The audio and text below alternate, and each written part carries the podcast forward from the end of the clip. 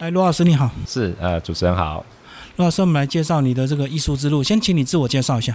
好，呃，大家好，我是罗佑瑞，那我是从事这个传统木雕的工作。那呃，我之所以会学习这个传统木雕，是因为在大学，呃，我念的是云科大的文化资产维护系，那那时候系上有开传统木雕的课程。然后我因为选了这门课，然后就喜欢上这门工艺了，然后就一直跟着我的木雕老师学习。那我的木雕老师是鹿港的人间国宝施正阳老师，对，那也很幸运，在呃我大学毕业之后，老师呃被指定为重要传统工艺保存者，就是人间国宝，那他就必须有这个传承的工作的义务。那我们就很幸运的被老师选为这个医生。然后开始在鹿港，呃，长达四年的呃习艺的学习这样子。那等于四年是两个梯次就对。呃，四年是一个梯次。哦，四年一起哦。对，它比较像是以前的三年四个月，大家就是四舍五入变四年这样子。就是传一生就对。对，现在我的学弟妹他们也还在传习，他们也是四年。所以就是因为念古籍文化相关，后来去学到了这个木雕的部分。对对对对对对，才有机会学习这样子。然后这四年应该实习还是不太够吧？其实是完全不够的，所以有很多的实物的经验是在我结业之后，其实我也比较幸运的，就是马上就有人来找我委托我们做一些庙宇的东西。那我第一个承接的工庙宇的工程就是台北保安宫的二主力士会的神教的呃重建的工作，修复吗？啊，他的教址在二零一。一四年吧，烧掉了啊！它是百年神教，然后我们就依照老照片去把它仿做回来，这样子，完全的复刻就对了。对对对，但是因为它不是文化资产的身份啊，那个物件，所以它仿做的过程中，其实也有一些呃业主有一些新的想法，也有把它放进去，就相对自由了。对，等于是新创了。对，有部分有新创，有些是造造就的这样。可这样子就要组团队啊，你一个人应该不够啊。第一次做案子，所以就是怕赔钱呐，所以一个人干，一个人干，所以干了四年。对，你一个人把那个轿子做到好啊。对。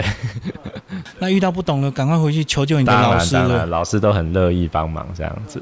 可是轿子基本的结构还要懂啊，不是只有表表面上的雕花而已。对，所以我们在配合的过程中有配合木工师傅。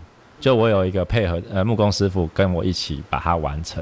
那雕刻，但因为那个构件基本上还是以雕刻为主啦，所以呃他就木负责木结构，然后我负责雕雕花这样子。木构的主体他帮你组成，对。但是外面的雕花全部自己来。对对对对对对。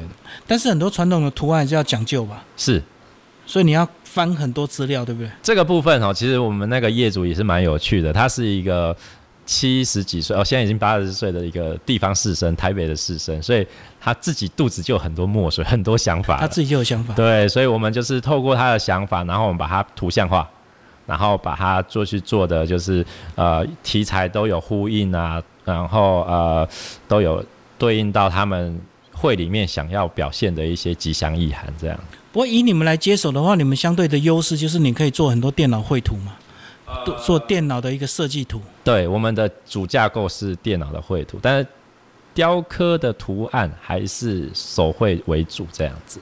电脑做那些图案还是有点难度，手绘比较快，对对？对对其实呃，对我来讲啦，呃，拿笔起来画笔，操作那个电脑滑鼠更快。对对对对对。所以等于是大的主体电脑先设计好，然后细节的部分你手绘，然后对方来回沟通满意之后就开始弄下去。对对对，没错。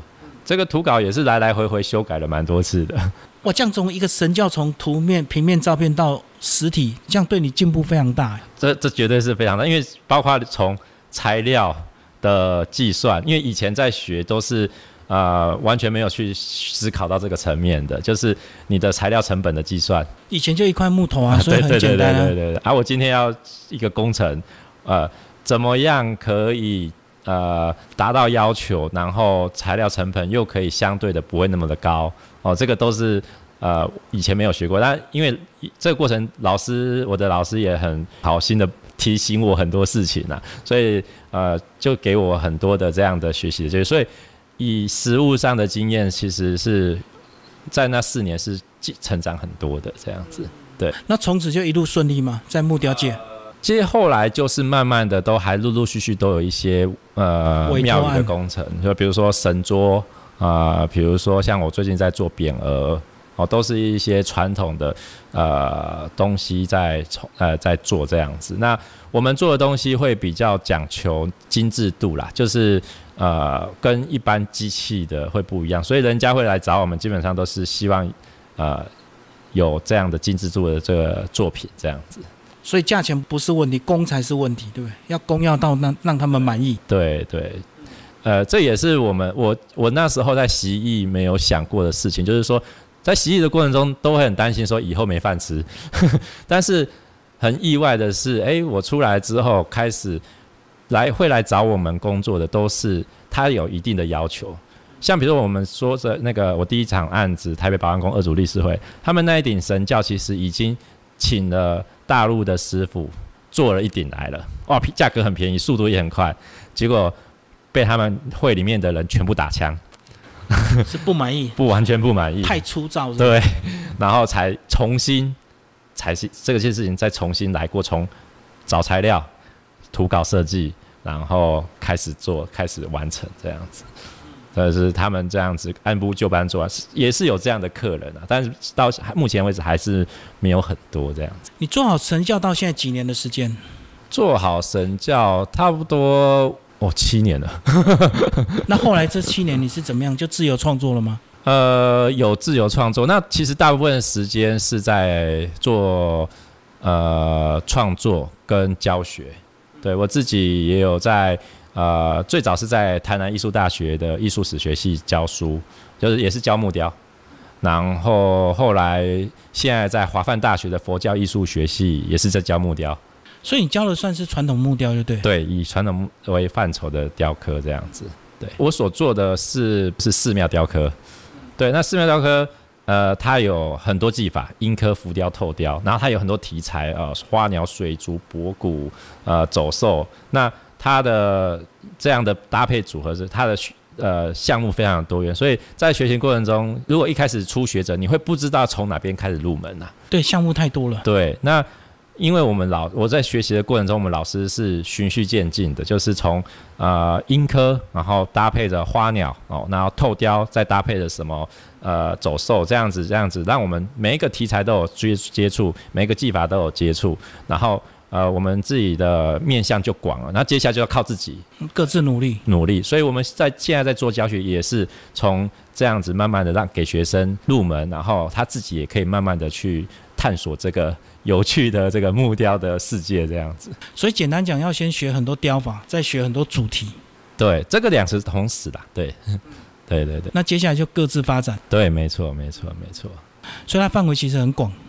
呃，非常的，因为什么题材都能雕嘛，包括你讲二四孝啊、忠孝节义的故事，没错没错。啊，花鸟走兽都可以雕。对，所以我们老师常常讲，我们老师也将近八十，岁他讲句讲一句话说，他到现在都还在学习。那这句话也并不是说他很谦虚，而是真的传统木雕。我们刚刚讲的啊，花鸟包包括什么花配什么鸟，就是不同题材了嘛。那什么花配什么鸟，那你再搭配，比如说你这次用浮雕做。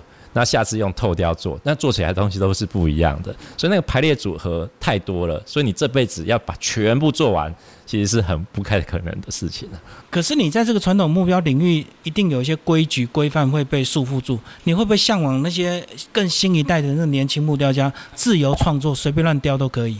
这个在我念研究所的时候就很向往这件事情。我研究所念台北艺术大学。那当然也是念文化资产保存相关的研究所。那我们对面就是美术系，哇！你看到他们这样做的这种，呃，很个人表现的东西，哇！那时候很向往。我我举例，我那时候就是我们那时候在学传习的第三年，在学诗作，就是传统构建这个塞折这个这个东西，刻一只狮子。然后我那时候就问了老师说：“老师，呃。”人家做立体雕塑，像比如说创作组，他们在立体做立体雕塑的时候，他们都是呃先捏塑一个模型，然后再去做大件的出来。老师，我能不能也先捏塑一个什么东西？呃，把诗作的小模型先做出来，再去做大件的诗作？啊，老师直接讲一句说：如果你不想学功夫，那你可以这样做。他讲的就是说，这个诗作传统这些东西都是你要靠熟练度增加你的工作的效率。所以，如果你你每次做一件东西，你都要先有一个模型，你才有信心去做一个东西。那你后来后面做的东西，你都会展开展开不了。这其实就是传统一个很重要，就是你要反复反复的做，让你的身体的经验透过这反复反复的做，然后不断的提升提升提升，你就会越来越有自信。啊，这个就是要简单讲，就是要投入很多的时间啊，这是最大的门槛。就是在蹲马步啊，对对，一直蹲下去就对。对对，所以这个传统就直接来。直接来，对，直接就是这边找了。所以老师在开玩笑说，他年轻的时候，一只诗作，一对诗作通常一对，一对诗作通常就是一天就出配就打好了。你可以想想，想象说一个立体的东西，一天形就打出来，那个是他可能已经打了可能五十支、一百支诗作累积下的一个功夫底蕴。对，到现在我还没办法了。所以等于你现在还在享受是传统木雕的这个过程。对对对对，没错。所以不会去这个急着去想要接触一些自由雕刻，还是会有啦。其实我有一些作品是试图的把一些呃传统，因为传统东西它有个很重要的一个审美标准，就是呃切操哦，比如说一件透雕的作花鸟作品啊，满满满，对啊，空隙很少。在现在的这种资讯爆炸的年代，那种资讯很满的作品，其实比较不讨喜。对，那我有试图把呃某些单元的东西把它呃简化，然后留白多一点，然后去做一些创作，也是有这些尝试啦。那呃当然呃在现在有比较多的展览的要求，做那个会比较快，所以也是有类类似这样的作品。但但是当做到庙宇的东西，我们就必须很严肃的去处理，就是你的构图要严谨，然后美学要。达到那个要要求，不然会被人家说这不传统，就是还业主为主了哈。对，没错没错。那如果是自己的创作的话，可以试试做一些像山水的留白。对对对对，就不要雕那么满就对了。对对对对对，反而收藏家会比较能够接受。我们讲这次的三义木雕博物馆的这个传艺营，你是个计划召集人。是是是。传统组的计划召集人。是是是。担任几年了？今年是第一次吗？第一年。哇，那你不是又惊又喜，战战兢兢？哦，我真的是因为去年呃，我们的呃上一个计划主持人是我的学长曾俊豪老师，那。他就说，呃，他想要去更专心做创作了，所以呢，他希望可以把这个呃计划主持人交班给我。那呃，其实去年他就想要把这个计划主持人这个工作交给我，但是因为呃，他担心我。对这个整个新传营的这个工作是不了解，所以去年他是让我先担任这个传统组里面的花鸟的这个题材的老师，所以在去年我是担任老师这样子，先了解整个工作的呃节奏哦，这边的上课的节奏很重要，因为要在这短短的二十五天内要带着学生把作品完成，对那。了解了这样的工作节奏之后，呃，比较进入状况，然后再来做今年的呃新传营的课程的规划，这样子。所以意思是他前面也是有很多行政作业，是不是？呃，对，在我们报计划要申请什么的。其实申请经费是博物馆这边会去负责，那呃一些行政执行的面向、实物面的面向是三一木雕协会这边会。协助帮忙。那我们计划主持人主要的工作就是在课程规划、跟找老师，然后讨论教材，然后以及会有一些共同课程的规划。所以简单讲，还是要负成败嘛。对，没错。虽然二十五天不一定要天天出现，可是最后的成果展那个成品，还是跟计划主持人非常重要。没错，没错，没错。所以有一定的压力就对。最后成果的作品。呃，说实在的，我我我我比较不担心，因为我们有三个太强的老师，他们已经在新传教这个课程已经很长一段时间，所以包括这个上课的节奏，然后呃掌握学生的进度，他们都太有比我还有经验的。说实在的，我比较不担心这个部分，所以我也有相对有疑虑，余比较有余力，就是去规划更多的呃共同的课程。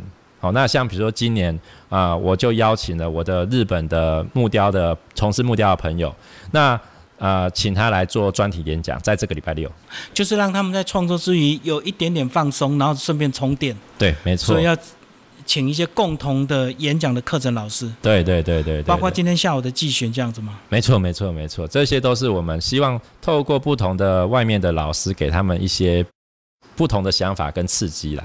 哦，所以你不用担心成果，但是你要掌握这中间，随时能够塞一点，多塞一点东西给他们。对，没错。呃，我们传统组有一个多塞这些课程都有一个宗旨，就是增加他们未来呃出去工作的存活率，这是最直接的。对，重点就是要生存下来，没错，没错，嗯，而不是只有技法上。没错，没错。哎，这样以后会不会投资理财也要教啊？当一个艺术家还是要会投资理财哦。我都开玩笑说，就是现在做这个传统木雕的年轻人啊，你不能只有像呃老前辈他们就专心做就好，对，你要能够行销自己，你要能够。装个人品牌，对对对对，你要有个人特色创造个人特色等等等，你要去能够去跟各种面向的人去推销你自己，那个是以前师傅不需要做的，他只要专心做就好了。对，以前关起门来一直做代工做不完，对对对，不像现在自己去找机会。对对对对对，所以就是在这个时间点，我们有我们需要做更多的事情，但是我们也有我们的优势，比如说像现在的网络方便哦。那像其实最这几年在讨论 AI，尤其今年最火红。诶 AI 其实如果我们可以善用这样的技术，诶，它其实可以协助我们很多工作、哦。像比如说我们刚刚在讨论的画图稿。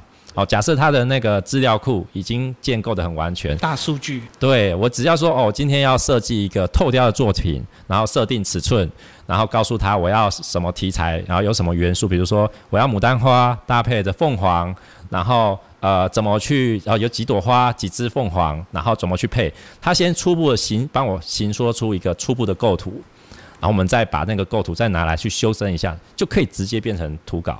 那那个生成比我们手绘可能又更有效率了。更快。对对对哎，可是当大家用这样来发想的时候，是不是这个在整个创作上就越来越没有抄袭的问题？因为大家可能都有一个基本的雷同度了。其实，在传统木雕比较没有这种传统的题材，比较没有所谓的抄袭，因为这东西都是老祖先传承下来的。对，没有人会说这个凤凰是我专属的凤凰，没有。对对对对，它就是有特定的图案的。对对对对对对对，好，谢谢我们的那个老师。谢谢。